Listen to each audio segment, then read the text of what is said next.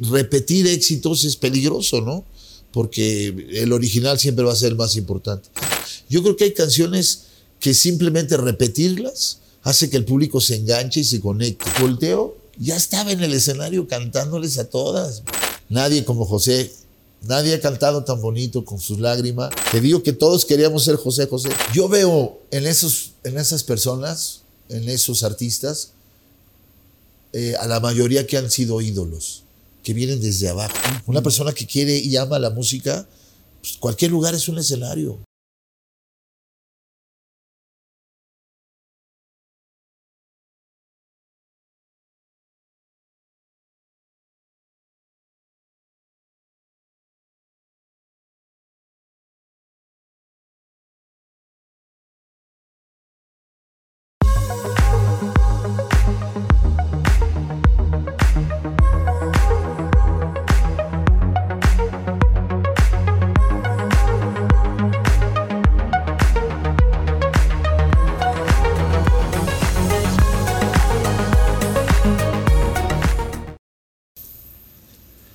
Hola amigos, ¿cómo están? Bienvenidos a una nueva edición de Castigo Divino Ciudad de México. Sí, gracias también a la ciudad de Quito. Tu historia empieza en Quito, ciudad colonial llena de historias, está esperándote. También gracias a Latitud Cero, un emblema de la cervecería artesanal ecuatoriana y por supuesto gracias Banco Guayaquil. Hoy, Jorge Muñez.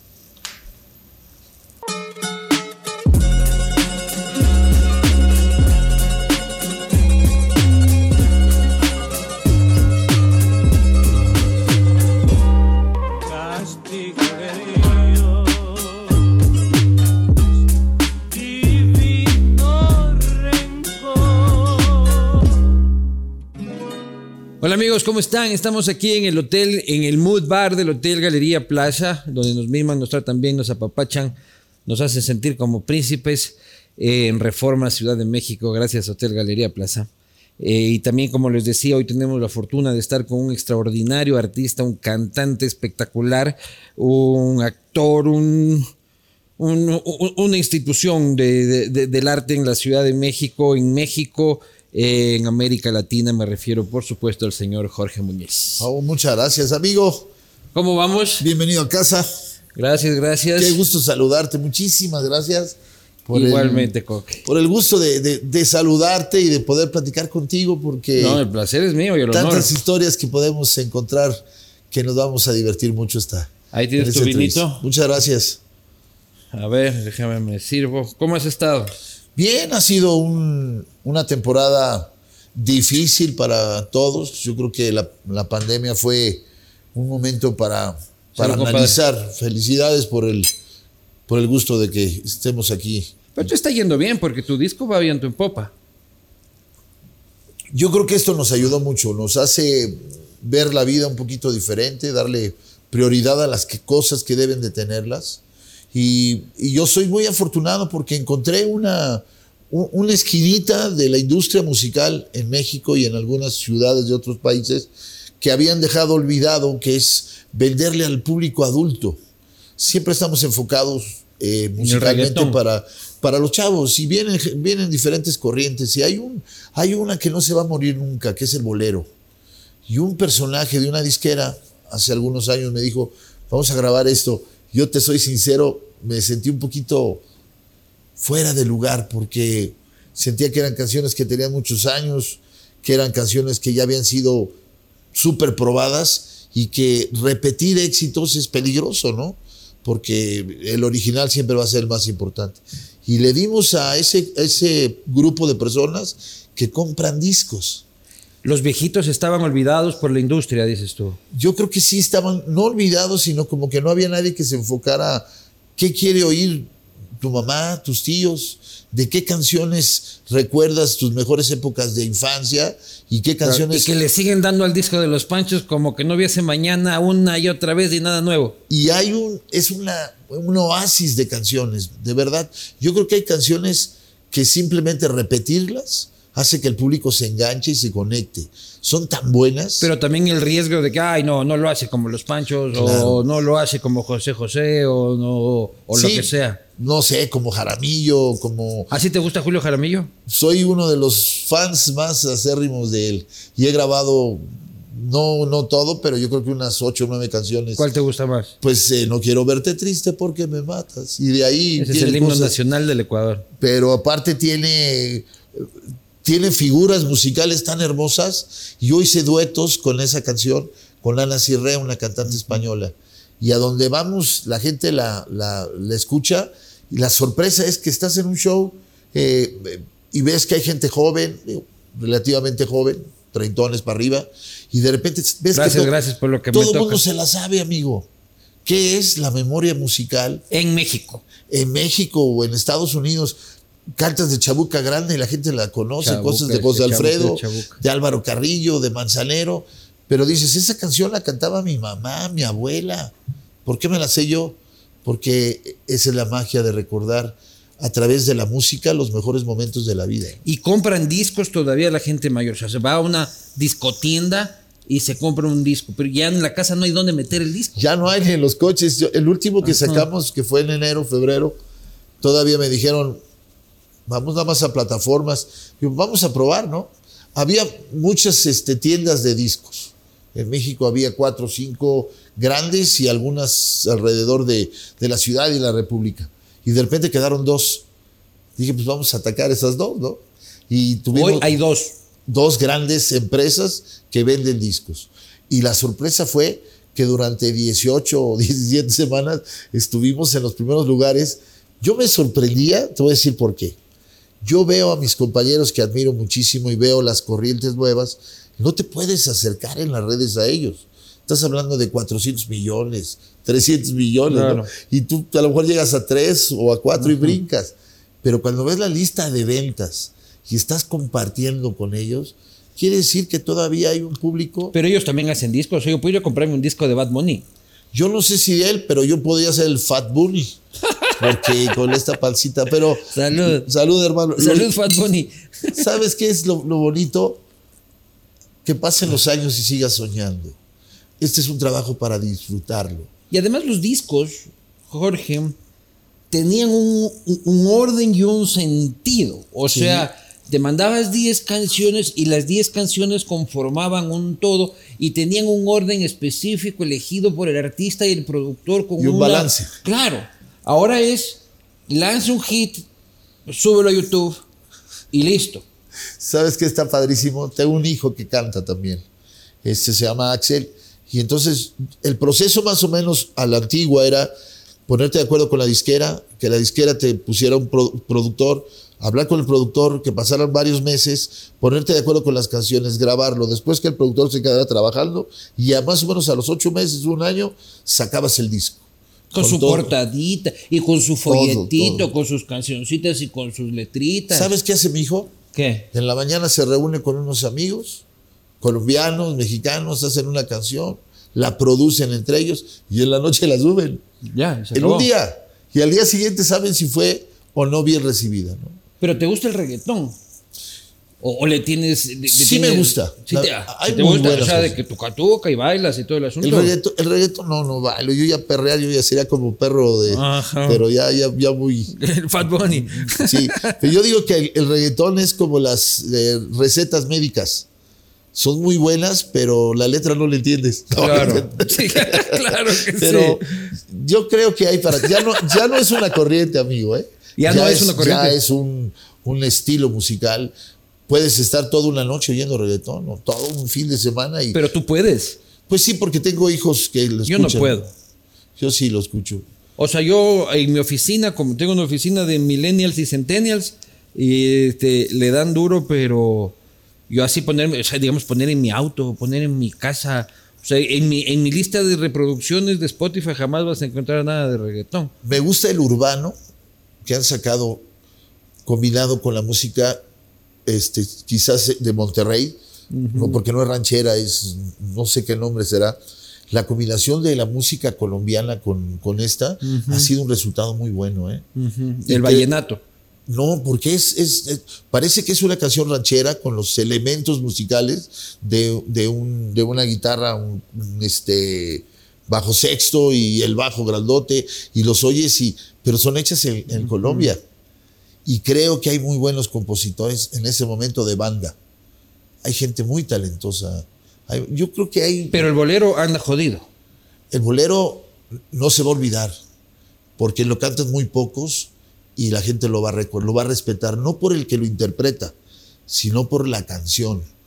Hay letras que se quedan para siempre, son, no es que sean poemas, Pero cuando tu generación nos deje, que espero que sea en mucho tiempo, ¿el bolero seguirá con ellos? no, porque el bolero no me pertenece ni a mí, ni a mi papá, viene un poquito más atrás. Pero yo no veo así a un chico de 25 años poniéndose una de, de Camilo VI ni... Espérate, Camilo para mí sería este alguien con el que, que pude verlo trabajar y conocer sus canciones, son maravillosas, ¿no? Pero hay mucho, mucho tiempo atrás, ¿eh? Pero yo creo que es como, como una prueba para el que interpreta subirse a cantar un día un bolero. Por la intención y por lo que dice el- el- el- las letras de las canciones, son simples, pero tienen lo mismo que dicen ahora, pero de otra forma más poética, ¿no? Y la armonía es muy bonita, el, escuchar una percusión, una guitarra, un piano, poquitos elementos. Oye, ¿conociste a Camilo VI? Sí, y trabajé con él, ¿Qué tal? tipazo. Lo conocí en Guadalajara. Es un tipo raro, ¿no? O sea, y todo... Nosotros de- eh, nos llamaba mucho la atención que era muy guapo, alto, delgado, este, muy simpático, muy, muy español. Luis seguramente trabajó con él y siempre estaba su hermana con él, era su compañera de trabajo y me tocó en un festival. eh, y yo, les, yo siempre he ido a tocar la puerta a los compañeros que yo admiro. Era gay, pero, ¿no? Pues ese día no quiso bailar conmigo, pero, Que- pero ya. Pero él es de una temporada en la que no se podían los artistas Abrir totalmente. abrirse totalmente. Si cuando se abrió Ricky Martin fue el escándalo mundial, ya eh, creo que fue en este siglo. Sí, pero siempre la gente. Yo me fui de fiesta con él y me pareció un tipo increíble. ¿Sí? ¿Y Sí. buena copa? Buena copa. Y muy divertido él y además. eh, una ¿Cómo, ¿Cómo fue esa noche? ¿Qué hicieron? Terminó el festival OTI y esa vez yo quedé, creo que en segundo o tercer lugar. Y me preguntó su hermana si había algún lugar para ir de fiesta. En Y Guadalajara. Yo soy de Guadalajara, entonces Ah. pues, sabía dónde suenan las cucarachas. Y le dije, yo conozco uno que abre toda la noche. Se llamaba El Noche y Día. Si nos ven en Guadalajara van a saber qué lugar no santo. Y No este, santo. Y llegamos y estaban las chicas trabajando y todo. Y yo le dije, es un lugar de... de- A ver, ¿te fuiste de putas con Camilo Sesto? pues no sé si así se podría llamar, pero la pasamos muy bien. Y, Y entonces cuéntame, cuéntame. un grupo y estuvo muy divertido porque cuando entramos, alguien dijo es Camilo Sesto. Pero Yo- Camilo Sesto te pidió un, no, no, no, un- no, no. un club de caballeros. No, lo que fuera, no, no, no. Tú se te vino a ti a la cabeza. familia- pues sí, o sea, como dice el dicho, la perra es huevona y le pones tapete. pues. Entonces, ¿a dónde vamos? Le digo, pues yo conozco un lugar aquí que luego cierran en toda la noche. Sea, en todas las ciudades de hace algunos años, pues no se podía, como ahora, hasta las 7 de la mañana. Entonces había los lugares para echar drink y había Servicio de amor. servicio de amor. Pero lo, lo- lo que yo me impresionó de él es que llegando, es lo lógico que cuando llega una estrella, siempre esté con esa pose de que no lo toquen. De repente volteo, ya estaba en el escenario cantándoles a todas. O sea, ese encanto del grande, Qué que no lo hace más que más grande, porque tuvo esa, quiero cantar, la gente está contenta y, y ocupó el servicio de amor. yo creo que no. ¿Y tú? Yo, yo me fui antes. Tú te fuiste antes. Sí, antes de pecar. Es que yo tenía que llegar a mi casa. Un tremendo. Y como José José, ¿no? José José para mí es un irrepetible también.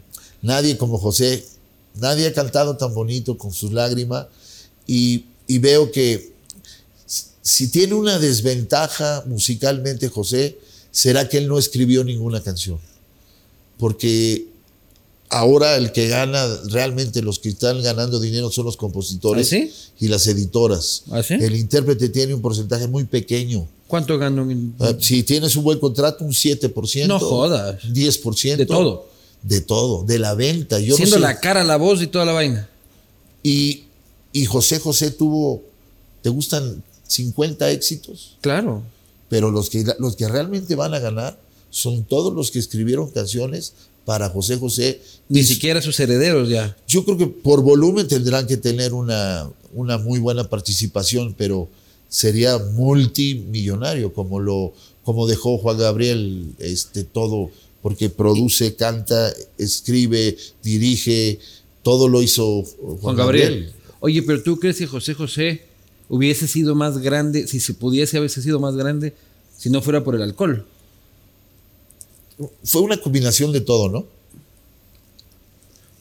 Como cantante, en una época, sobre todo el cambio que él hace con los productores españoles, cuando él cambia de disquera, Luis conoce muy bien la historia, lo llevan a las, a las grandes ligas con los mejores productores de España, que es Manuel Alejandro, Pérez Botija y todo. Lo apadrina un poco Julio Iglesias. Pero la calidad de canciones y la calidad de cantante hicieron que fuera el cantante mexicano más importante, que en ese momento podía pelear con Rafael, con Julio Iglesias, con el Puma, que también eran de la misma producción, ¿eh? con Mocedades, con ese grupo que, conquistó así que América de, rabo a rabo, cuando aparece José con esas canciones.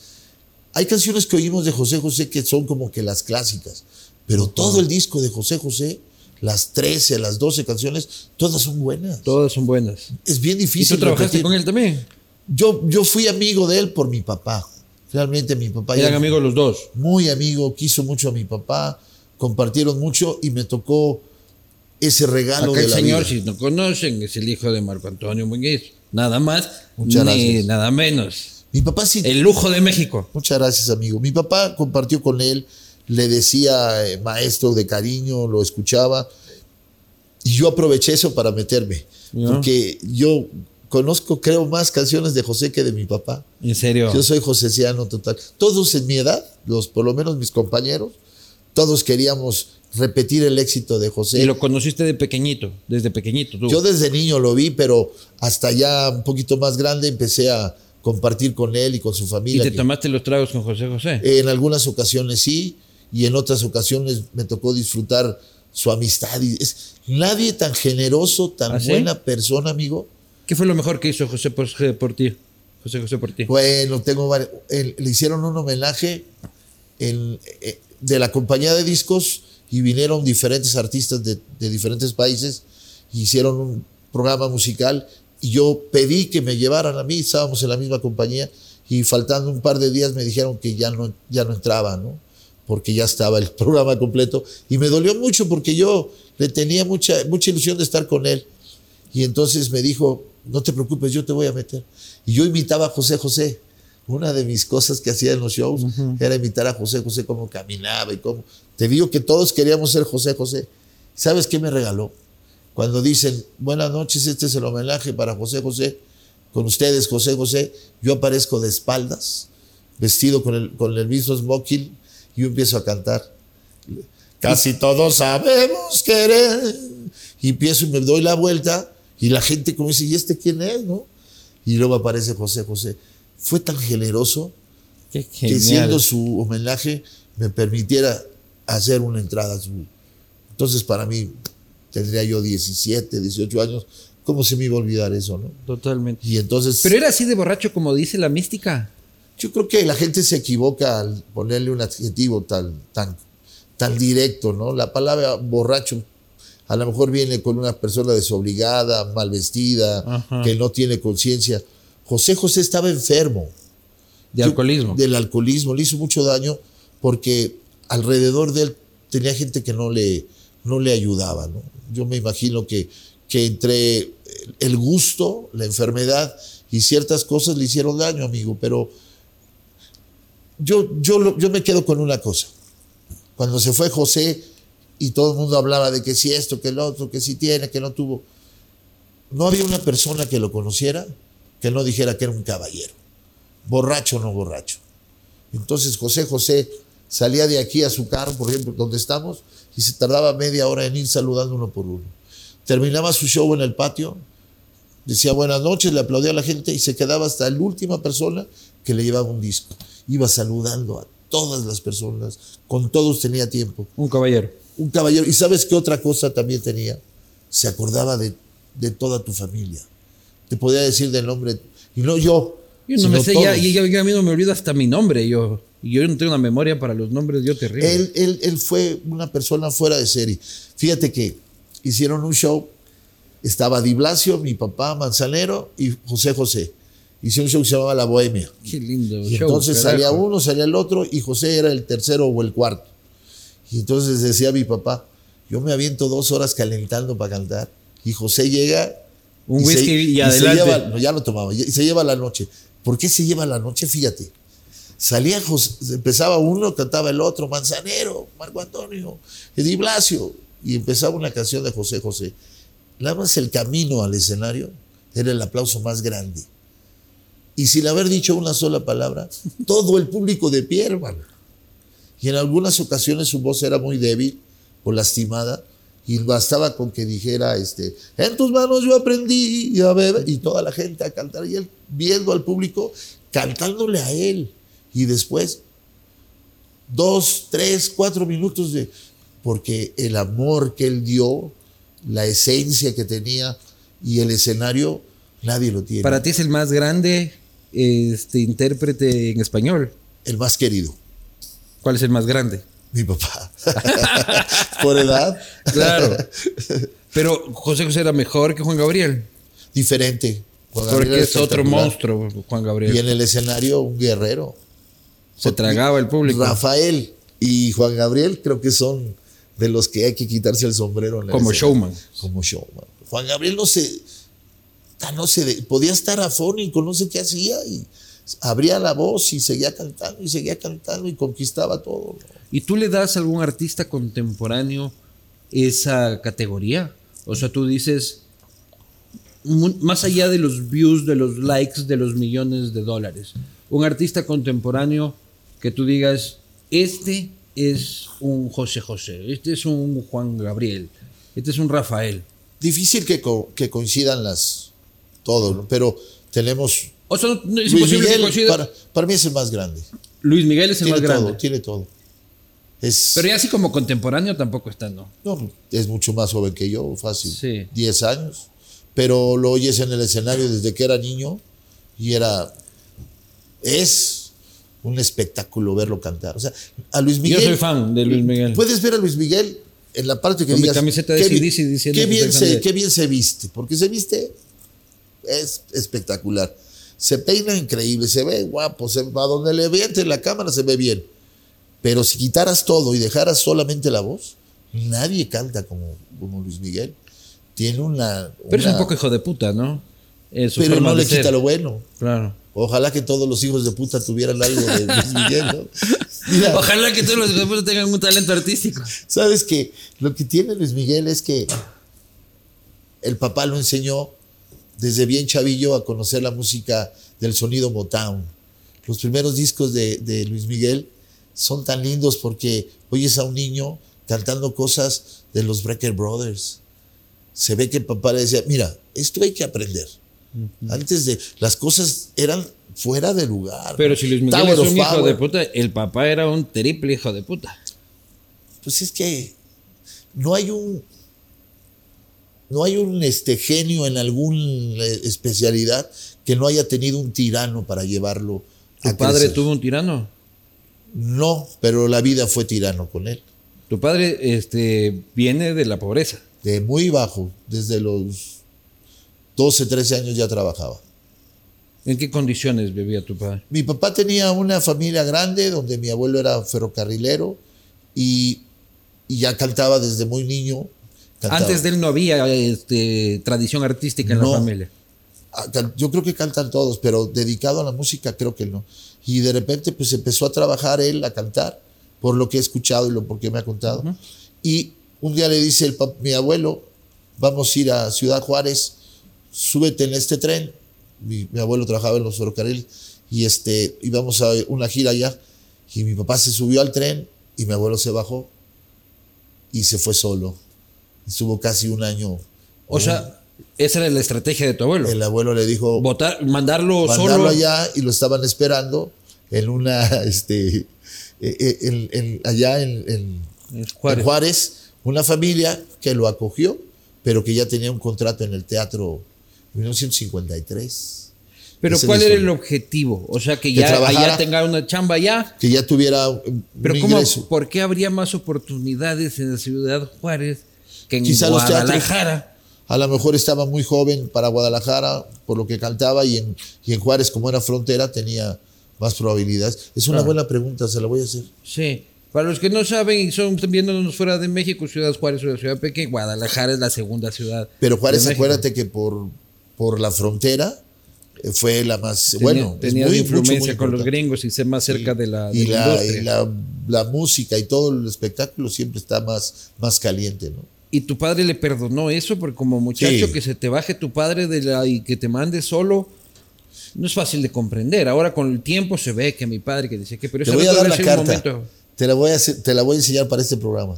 Porque encontraron una carta, un, un- un telegrama que le manda mi papá a él. Alguien me lo mandó y te lo voy a hacer para este ¿Y programa. qué le dice?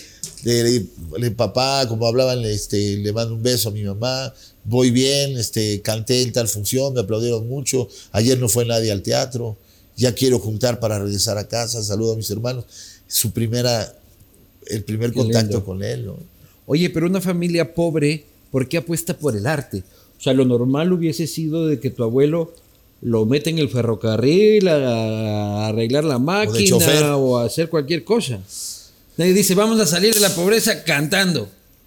Yo veo en, esos, en esas personas, en esos artistas, eh, a la mayoría que han sido ídolos, que vienen desde abajo, que conocieron eh, esta... Pero es que la pobreza la puedes ver por muchos lados, ¿no? Cuando es feliz una persona en su, en su trabajo, este, la pobreza es como un poquito a un lado, ¿no? Cuando no sabes para dónde, pues todo tiene que ver con el dinero, pero una persona que quiere y ama la música, pues, cualquier lugar es un escenario y vas creciendo. Mi papá vivió, me imagino, los momentos más difíciles porque vino a México solo, trabajaba, eh, vivía eh, en una vecindad, cantaba en las mesas, cantaba en un lugar que, que se llamaba Con la Bandida, que fue un lugar muy conocido. En las mesas es acercarse a las mesas de los trovador, restaurantes. trovador, en la época de los tríos, él era trovador con un grupo que se llamaba Los Tres Haces, y mi papá cantaba en una casa de citas, en un prostíbulo, pero era un prostíbulo muy nice de la Ciudad de México, muy conocido. Y la señora que atendía ahí, la bandida, un día le dice, cuando mi papá empieza a, a caminar dentro de ese pequeño mundo, Ajá. le dice, ya no quiero que regreses. Y él le pide, ¿Cuál? La madame. la madame, la, la que manejaba todo. La le- jefa de- Y le dice a mi papá, pero ¿por qué quieres que me vaya? Porque tú ya no perteneces aquí, tienes que caminar. ¿no? Entonces tienes prohibida la entrada. Prohibida. Ah, Eso suena muy, muy romántico, pero no habrá sido que don Marco Antonio hizo alguna cosita bandida. Ojalá, pues había muchas muy guapas. Claro, yo me imagino. Pero que eso te que- debe contar a ti, pero para que le prohíban la entrada. Pues Yo creo que andaba de galán. es bonito para una historia, pero puede ser porque él era muy cercano a la, a la señora. Y, y ella encontró que él tenía talento y que no era bueno que se quedara. Es lo que sucede con los cantantes de bar. El artista, el cantante que se queda en un bar porque se queda cómodo ya no crece. El que no arriesga no pasa, ¿no? Y de ahí él pasa qué, o sea, ¿cuál fue su gran tríos. apuesto? A los tríos. A los tríos que en ese momento era la época de los panchos, los tres haces, los caballeros, los dandis, y viene un boom y empieza a trabajar con ellos. ¿Y cuándo empieza a ganar dinero? Cuando se, cuando se separa y le dan chance de grabar una canción, Tú todavía no naces para toda esta historia. eh, no, todavía no, pero ya estábamos pero ustedes son siete hermanos, nueve nueve hermanos. conocidos. Claro. No, Conocidos. sí. Ah, Hay que preguntarle a la madame. Hay Sí, que sí, preguntarle. a la madame. le vamos a hacer un ADN, no, aquí hay una, unos camiones que son ADO, le digo, mejor háganos un ADO. para Pero eh, en ese tiempo tu papá un soltero. mi papá ya casado, y empieza a trabajar en un teatro Blanquita, que se llama el Teatro Blanquita, a cantar una canción. Y mira esta historia que es muy linda. Se va a Puerto Rico porque viene un, un representante de los que buscaban las canciones, iban a tu tierra, por ejemplo, o iban a Chile o a México y decían, ¿cuáles son las novedades? Y entonces les daban unos discos de 45 que tienen un hoyito, ¿te acuerdas? Sí. Y entonces se llevaban ese a otros países. Y en Puerto Rico la canción era un éxito, se llamaba Luz y Sombra. Y entonces se ponen de acuerdo y le dicen, oye, este que canta quién es, es un cantante mexicano, ¿y dónde está en México. Tráetelo porque está la canción pegada. Lo consiguen y lo contratan y lo mandan a Su primer gran hit. Su primer hit, pero llega de la nada, o sea, de no conocerlo nadie, a un país donde lo reciben con los brazos abiertos y platican que cuando llegó en el aeropuerto había casi 20 mil personas. Hijo de puta. Pero ¿sabes por qué? Porque iba a ir el Papa en otro avión. No, es cierto. No, no, iba solito. Y de ahí fue su primera gran oportunidad. Ya no Las 20 mil personas iban por tu padre. No, no, a ver al Papa, pero vio 20 mil personas. Ah, ya. Eh, lo que cuenta es de que habían 20 mil ahí. Si hubiera habido este, cámara, lo hubiera grabado. Claro. No, dice pero, ¿cómo, pero cuando alguien siente el éxito, muchas veces pasa en...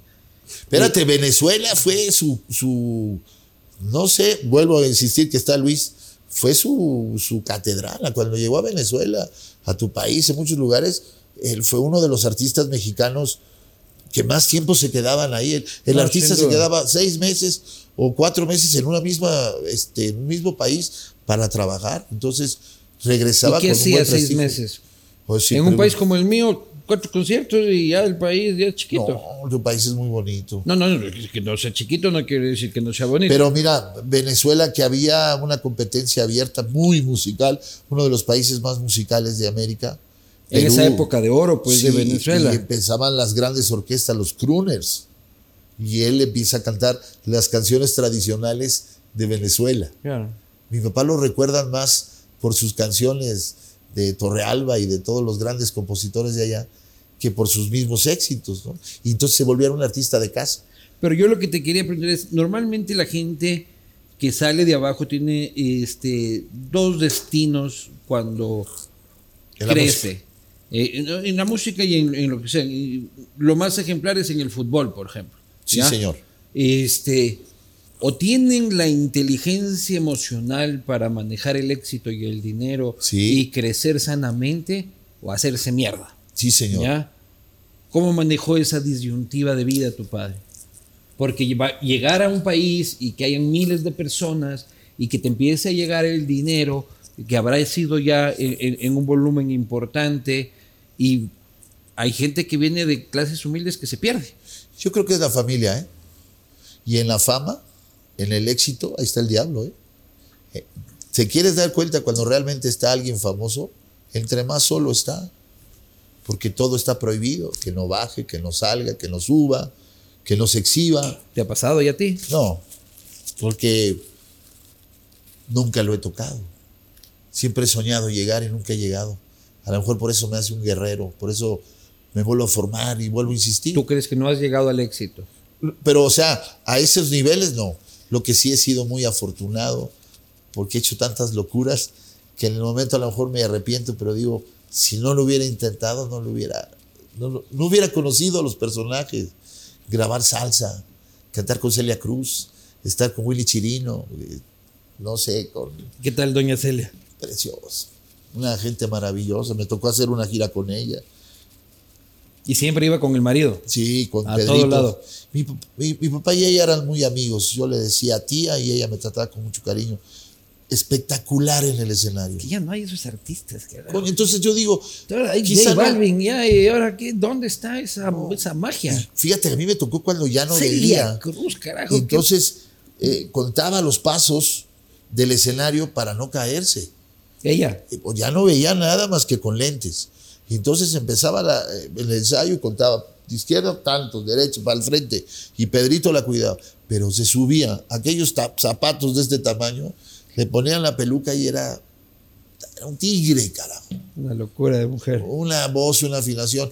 Y igual, entre más grandes, más sencillos, más amables, más cariñosos. Pero cuando tú naces, tu papá ya era una estrella. Yo estaba en el proceso de... Ya este, estaba ya empezando, yo creo que sí porque yo viví muy poco con él. ¿Por qué? Y se, separaron mis papás. yo tendría cinco o seis años. Y creo, y yo me imagino que mis, mis hermanos también lo sienten, yo me siento que, es el, que soy el consentido. Y seguro mis hermanos pensarán que ellos son los consentidos. Pero él nos enseñó. Pero tú eres el que, eh, que tienes otro hermano que también se dedica al canto. Sí, pero el que más... ¿Y grabó, y grabó como el último disco con tu padre o no? Sí, mi hermano, mi, hermano canta muy bonito, Toño, Pero mi papá nos ha dado tanto, y no me refiero de dinero, ha sido tan generoso, un hombre tan ecuánime, retirarse y dejar todo y decir, hasta aquí, no cualquiera lo hace. Claro. Yo creo que es más difícil retirarse que empezar. Es que ya está por los 90, 89, 89. pero se retiró al ochen- a los 81. Hace dos años tuvo un, un tema de salud, tuviste que internarlo, sí, ¿no? estuvo malito. Ha estado por la edad, ¿no? Sí. y, pero muy, ¿cómo decirte? Muy, un hombre muy ordenado en todo. Pero cómo, para pero cómo ser un, un muchacho, cómo ser hijo, ¿Qué- qué- cómo se siente ser hijo de una mega estrella, o sea, de alguien que no puede caminar por la calle, ¿ya? Porque tu padre supongo que ya es una persona que no puede irse a comerse unos taquitos en la esquina en su gran momento, porque se le habrán ab- abalanzado los fans. Pues a lo mejor este, él no tenía ese concepto de la popularidad y siempre fue muy, muy sencillo para todo. Todavía. Pero podía tener una vida normal. Totalmente. No, mi papá podía comer con el senador en lugar muy caro y al otro día le- los tacos de, de Coyoacán o Y la gente no se le lanzaba. lo- con mucho cariño. Siempre lo han respetado, lo han, lo han tratado con mucho respeto, porque él es muy, una persona siempre muy educada. Y él, él- no sale si no está con la onda que dice que abriendo la puerta comienzas a trabajar. Cierra la puerta. Pero con seguridad y así. todo Nada, asunto, ¿no? nada. ¿Verdad, Luis, que no? Mi jefe nunca fue así. A lo mejor eso nos enseñó él, ¿no? De que no te hacía más importante el ser más mamón, como decimos aquí. Hay unos que yo he visto, hermano, que sí, mis respetos. Y es un- el, el futuro es la soledad. ¿no? Es que, o sea, tú no eres diferente porque tengas un éxito en la radio o porque as- salgas en la tele, ¿no? Al final llegas Pero a la tu fama casa te puede nublar la perspectiva de la vida. ¿no? y a la, la gente alrededor. Y las drogas y el alcohol. Todo y- va combinado. y Una mujer. y las señoritas. Sí, es peligroso. O los señoritos también. Sí. Para las mujeres y para los varones. Es complicado. Yo, yo no sé cómo. Yo sí les tengo mucho respeto de cómo manejan esas vidas porque. pff, debe ser duro. Es una gira así de todos los días. Pero. A ese nivel sí, ¿verdad? Este tipo de bandas. O sea. Imagínate. Lo mismo que te digo que, te que pasa en la música romántica en español, también pasa en el rock. En el rock ya no hay, el rock está en la peor época de su historia. Ya no tienes esa, esa o sea, como, como la música Esos romántica. Claro, como la música romántica tuvo a tu padre, tuvo a, a- a Rafael, tuvo a este, el Puma. El rock tuvo a ACDC, Guns N' Roses, Aerosmith, Metallica. Pero ya no hay esas megabandas de rock que te llenan el Estadio Azteca. Y cuando ves las historias, ¿no? Como todos, las grandes estrellas, cómo terminaron, o suicidándose, o en la cárcel. Claro. ¿Quién sabe qué será, no? Oye, pero ser, tú sientes que en tu carrera ha sido un beneficio, aparte del cariño que le debes tener a tu padre, lógicamente, pero como que mierda ser el hijo de él. O sea, ¿por qué mierda? me- yo soy Jorge Coque, no el hijo de. Entonces, ¿cómo, cómo? Yo creo que es, primero es una cobija, una gran bendición, una, una sombra que te va llevando, pero también es una, es una marca que cuando te ven, tu calidad, al compararla con alguien que lleva tanto tiempo con No una trayectoria, es una es una losa, ¿no? O sea, pues es simpático, es buena onda, pero nunca va a cantar como su papá, ¿no? Y curioso, en un show, si cantas canciones de él, lo primero que dice el público es, pues cómo no, pues canta puras de su papá. Pero si no las cantas, dicen, pues a eso venimos. Pero yo, yo sentí desde chavo que siempre me gustó la música, me gustaba siempre la guitarra, el piano y todo lo que tuviera que ver con el escenario. Sentí que si no podía llegar por la parte musical, porque me decían, muchos, muchas veces fui a una, a, a una cita para grabar, me decían, "Pues cantas bonito, pero, o sea, tu vocecita está muy pedorrita junto a, a lo que hace tu papá. Y, y yo insistía, insistía. Y, Y él encontré- nunca hizo algo para apalancarte y decir, oye, ahí te va mi hijo. Me dejó, Este, me dejó eh, chocar y eso se lo agradezco. Me dejó que peleara yo hasta que él metió la mano y dijo, ahora sí te voy a llevar a, a trabajar conmigo. Pero yo encontré en la comedia una, una esquina muy padre. Y empecé a hacer todo lo que había de oportunidades en, en el teatro y, y en, la- en el cine de, de- de las películas mexicanas. Y eso te pudo crear tu propia marca Y la gente me, me asociaba con la parte más de comedia. De actuación. Y, y- y siempre estaba yo buscando grabar y estuve en donde, donde dijeran que había un concurso, un festival, ahí estaba yo y ya una... ¿Y cuándo una- fue que tu padre metió la mano para ayudarte? Ya tenía un año con, con una canción grabada, un disco, y nada más un día me dijo, ¿Tomarás el vinito que ya se está haciendo me dijo el señor, el señor Fuentes, don Rubén Fuentes, me dijo, dice tu papá que te vamos a apoyar y vamos a salir adelante. Y me llevaron a trabajar con él. Fue una experiencia increíble trabajar con él. O sea, de, de cantar con una guitarra y con un- quizá un piano, a subirte con una orquesta de 20 profesores en los escenarios de... Y el resto de tus hermanos no cantan, aparte de Casi Adrián. todos, casi todos. Pero nadie lo hizo carrera. Toño, mi hermano, sí, y lo hizo más a la parte infantil. Es que está bien difícil. Pero no te envidian a ti de que tu padre haya metido mano por ti y no por todos. Fíjate que yo te voy a decir una cosa ya después de muchos años. Yo cada vez que regresaba de casa a casa con, con mi mamá y, y le decía lo emocionado que estaba a cantar con mi papá, a mí me decía, tú ayudas mucho a tu papá. Y yo decía, nunca voy a sentir que yo soy el que está ayudando al show. Yo siempre Soy un beneficiario. Soy de lo- además, o sea, del, del piso uno me pasaron al penthouse, ¿no? Pues quizá te hubiera tenido que recorrer muchas cosas. Tengo un hijo que se llama Axel, con el que he compartido los últimos años en el escenario. Lejos de que yo lo ayude, también recibir a tu hijo en un escenario es, el público lo entiende, lo acepta porque te puede criticar, pero algo que sucede que es mágico, la familia rompe todo.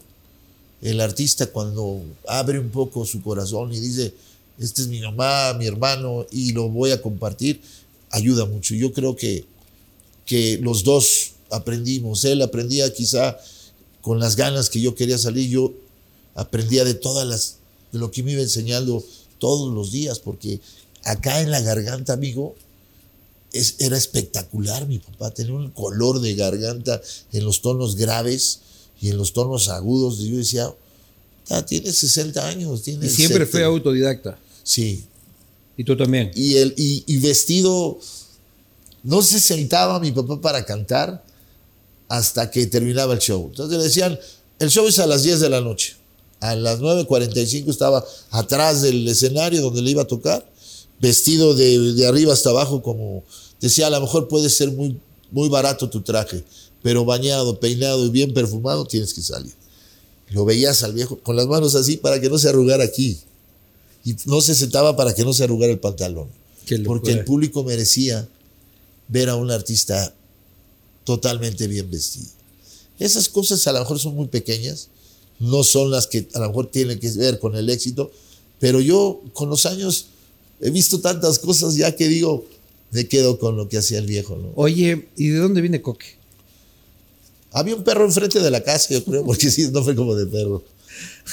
Es De- por, por- por ¿de los dónde viene tu Jorges. Jorges, yo soy Jorge Alberto.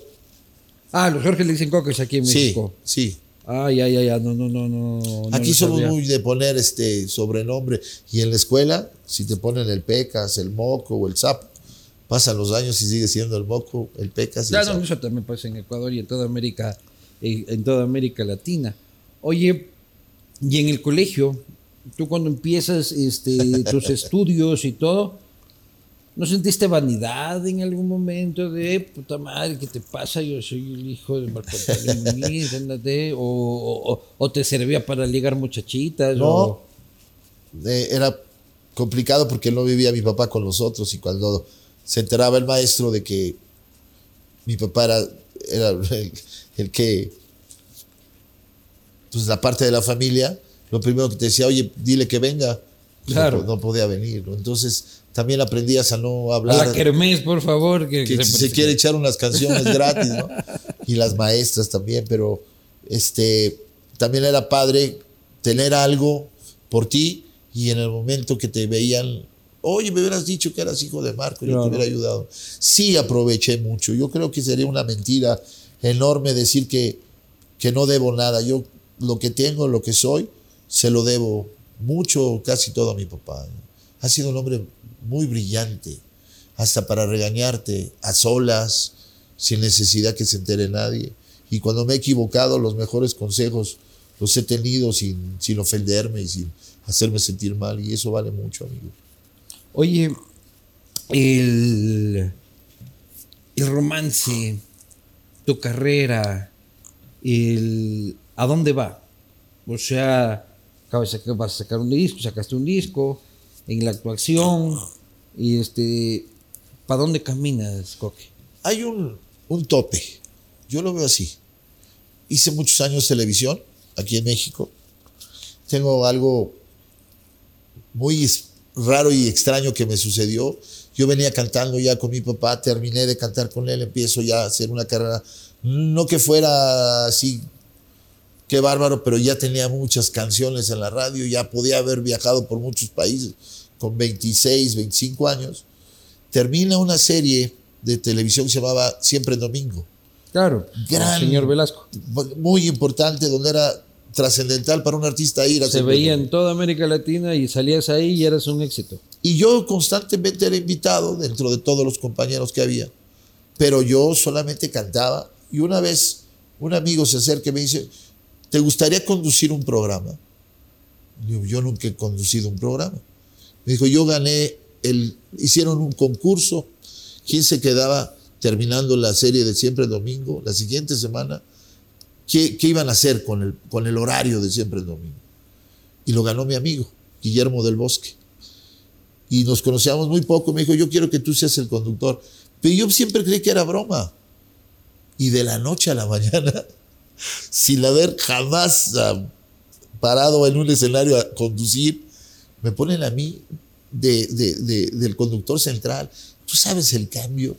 ¿Te imaginas el... Televisa igual.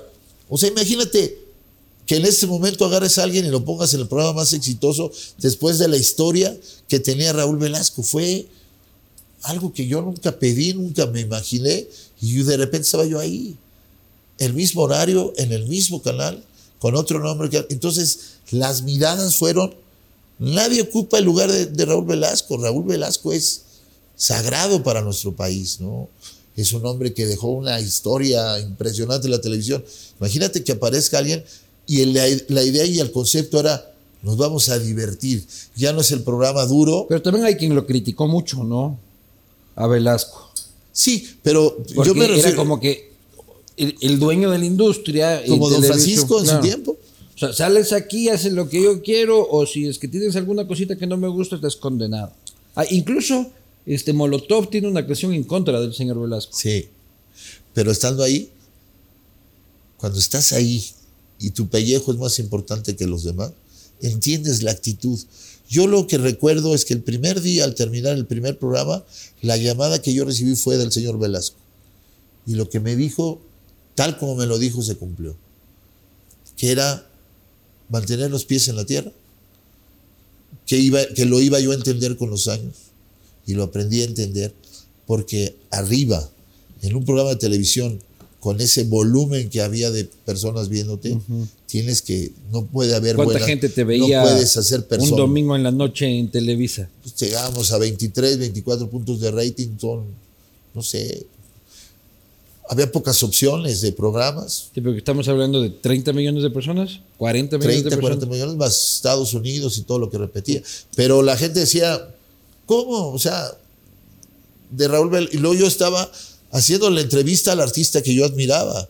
Entonces, el primer programa me toca Miguel Bosé, mira que está cabrón entrevistar, a, aunque tengas experiencia, ¿de qué le hablas? De lo que le hables te va a decir, no. Jodido entrevistar a Miguel Bosé. Porque es un personaje intelectual, un hombre que conoce de qué le hablas, de toros, de música. Se ha vuelto el rey de la conspiración. Pero es una maravilla, pero sin experiencia es más difícil. Claro. Shakira. Este, Shakira en ese tiempo Todavía el pelo negro. Venía con una eh, Cristina Aguilera y lo hacen para que yo abriendo programa estuvieran las estrellas más relevantes. En y Aguilera eh, entrevista en inglés. En inglés. Y yo era What are you?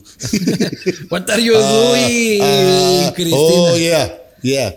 Yo me huevo a entrevistar en inglés también. Pero fui el primero que se que lo vistieron de mujer para todos los programas. ¿no? O sea, había que cambiar. Y yo creo que por eso se fijaron en mí, que yo iba a ¿Y cuál todo. fue tu mano. peor entrevista? La peor. La que dijiste, puta, vaya mierda que terminé haciendo, qué vergüenza, no vean ese programa. Pues yo creo que tuve varias.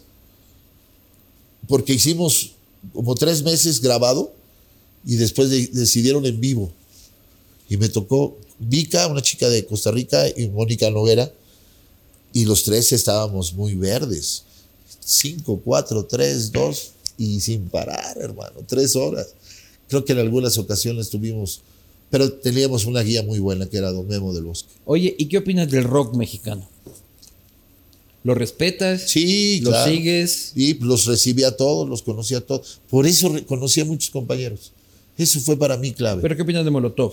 Es- de entrada, musicalmente son muy buenos y además vinieron a cambiar una, una idea de lo que era este, el rock, porque habíamos pensado en ese tiempo, yo recuerdo desde CC Top eh, para atrás, por mis hermanos que fui mayores, escuchaban a Alice Cooper, a toda esa gente, Led Zeppelin. Cuando llega el rock mexicano era un poquito más estridente. Alex Lora.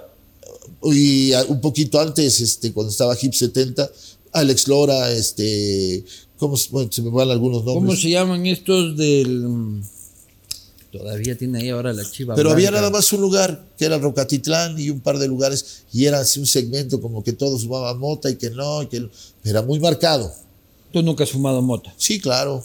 Es más, ahorita me- Aquí Este, tengo. No, pero, pero estaba como que eh, era esto con esto. Cuando aparece Mol- Molotov y los censuran, es cuando crecen.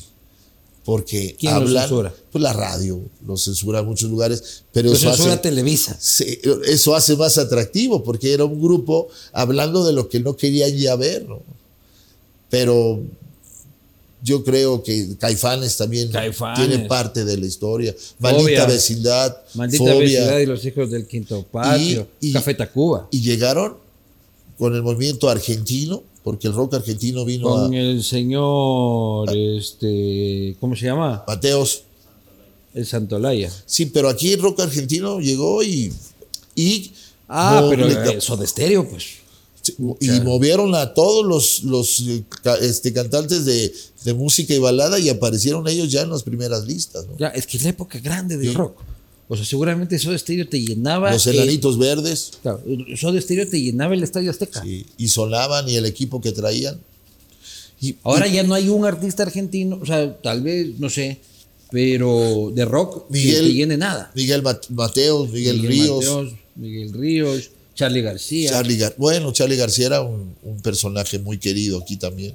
El rock Claro. mexicano tiene, pero creo que ¿Cuál es el más cuatro. grande, la más grande banda o el mejor cantante que tú puedes decir en el top del rock mexicano? El rock mexicano es Uh, con el argentino, Alex, yo creo que Alex Lora, Alex Lora el Tri. Es una institución el cabrón. porque reúne todo, ¿no? Es un hombre que habla de lo que siente la, la- la banda. No voy a decir una locura, pero su música es siempre es muy parecida una con otra, Sí. pero representativo de México y en, Muy políticamente incorrecto. Sí, pero es un hombre muy respetado. en Y grandes músicos, yo creo que eh, ahí entra este Molotov, ¿no? Oye, y el Empezando por el bajista que toca cabrón. Y Y, el bol- maldita vecindad. Y el bolero, ¿por qué, ¿por qué el bolero nunca pudo ser político? ¿Por qué el Porque hablamos de amor. Y, y está sellado eso bajo tierra. Sí. No hay cómo hablar de bolero No. este, con otros temas que no sea el amor, la desgracia. No, aquí este, hablamos de amor, de, de recuerdos, de tristezas, de, de ilusiones. Y a los políticos les encanta en algún momento tomarse una copa claro. y escuchar un- una canción de bolero. Del Yo- narcocorrido, ¿qué opinas? No los escucho mucho, no lo conozco, pero prefiero la banda que el narcocorrido. Como que hay que estar o muy en contra o muy a favor. Y yo no estoy en contra de ellos. ¿Del Yo narcocorrido no o de los tengo, nada, no tengo nada en contra de eso. Es su vida, ellos que hagan su onda. Mientras no se metan en lo mío, yo nunca sería incapaz de molestarlos. Tampoco me meto con alguien que depende de su música eh, para comer. Pues, es una expresión, ¿no? De cada quien hace lo que quiere. No sé si tú estés de acuerdo. O sea, a mí la apología del narcotráfico es la que no me, no me lo gusta que le- mucho. Lo que les enseñan a los chavos de que Sí. si estás ahí vas a ser más rico y más famoso. ¿Alguna vez has tocado con para alguien raro? Junta todos los días. No. Pero te, te han contratado para una fiestita que dices, esta fiestita está rara. Yo no creo. No, no recuerdo. Tampoco mi música se presta mucho al. O No, sea, pues, sí. el- el- el- ¿Por qué dices que los narcotraficantes también son gente romántica? pero como que. Gente de amor. o, o mi personalidad no se prestaría tampoco para que alguien me diga, vas a cantarle en una fiesta. Pues a lo mejor sí, ¿no? Ahora, los peores son los que parecen buenos y, y están muy podridos por dentro, ¿no? Sí. Yo Oye, la pandemia te pegó duro, dices. Hijo, cabrón. Vendiste un rancho. No rancho, lo que había alrededor, porque no estaba preparado. Creo que yo y muchos. ¿Pero ven- vendiste el rancho o no vendiste? Sí, yo estaba muy feliz con. Tenía un rancho muy bonito. Pero creo que los bienes son para los males. Y. O sea, ¿Pero por qué? Porque se te... ha- dos De un años. día para el otro, Espérate, hermano. ni dos, una tocada. Dos años, dos meses sin un show. Cuando dependes el 100%. No lo digo yo. Ahora, yo soy de los afortunados en tener una casa donde dormir, compartir con mis hijos, tener un guardado, tener un coche, tener un reloj para vender, este, pedir prestado. ¿Cuántas familias estaban 10 en un cuarto? no? Sí, tampoco, no. tampoco ¿Cuánta te gente puedo perdió? decir. O cuánta gente se le murió a un papá o la familia. Yo soy de los No, a mí se me murió el afortunados. vie- viejo. pues, Fíjate, papá. ¿Cuánto vale eso? much- 17 mil millones de ranchos. Entonces, digo, la parte, hacer, fíjate, vamos a hacer streaming. O es- yo decía streaming, streaming, no, no sabía ni cómo se decía. ¿A quién le vendes, güey? Si el público nuestro es de 40 para arriba. Si, si cuando va la- vas a mandar un, un WhatsApp le pides permiso a tu papá o a tu hermano ¿no? para que te ayude. Imagínate hacer un concierto para un público de 40 para arriba. Pues tampoco había. Pero lo hiciste. sí, y En casa. aparecía. Tú también desde casa. Sí, desde tu casa con el grupo y oías el era de aplaudir. Pero dos años y medio con el mismo ritmo de trabajo, o sea, de gastos, sí estuvo muy cabrón. Pero fue buena lección. Hay que empezar, hay que volverse a formar y ¿Cuál fue el momento más duro de tu vida, Jorge? yo, Sí. Cuando te dio un cálculo renal. no, hombre, a mí la, la salud no me, no me asusta mucho. Pero te dio un cálculo renal. No, me- yo tengo, estoy más operado que, que artistas de telenovela, pero de otras cosas. No tuviste un tema de arena en el riñón. tuve un problema de, de un, un, este, un tumor. un y- tumor. Y salió, Pero no este, era arena en el, en el, en el riñón. yo creo que era todo ahí acumulado. Pero yo creo que el momento más difícil. Maligno. Maligno, sí. Y sí te lo extirparon. Sí. Completamente. Completamente, sí. Estamos bien. Esa parte donde te dicen, sacaste la bolita. no. Yo Estamos creo- bien ahorita. Ahorita estoy bien. Salud. entonces. Salud, hermano. Yo creo que el momento más difícil, te lo voy a platicar a ti nada más, porque me parece muy inteligente tu plática y tu, tu entrevista. Es de amigos. Eso te lo agradezco. Quito que- con, con tu casa. Regresando de una ciudad donde yo estaba trabajando, me avisa mi esposa que se sentía mal y que había ido a hacer un chequeo. Yo creo que fue una de las cosas que yo más he sentido miedo y, y- y tristeza cuando salió ella positivo de, de cáncer de mama. Que yo no tenía... ¿Hace ningún- cuánto fue esto? Hace 15, 20, 20, 20, 20 años. Ya. Estaban muy chiquitos mis hijos y el tratamiento, el momento que, que vivimos, que yo aprendí de, de ella a salir adelante, que ya está bien, bendito sea Dios, ya pudo vencer el cáncer, que siempre les digo a las señoras que sí se puede. Señora, Pero esa, abrazo por Guerrera. ese, esa duda de que se te vaya tu pareja cuando tienes a niños en casa, puta, esa, me imagino con tu papá, eso sí, creo que es lo O más sea, el cáncer se le llevó a mi mamá dos años antes de mi papá. Y si se siente, Es una enfermedad de mierda. y te sientes... que no ¿Cuántos pasa años nada. estuvo luchando tu mujer? Dos años, tres años. Quimio, hasta radio. que hicieron todo.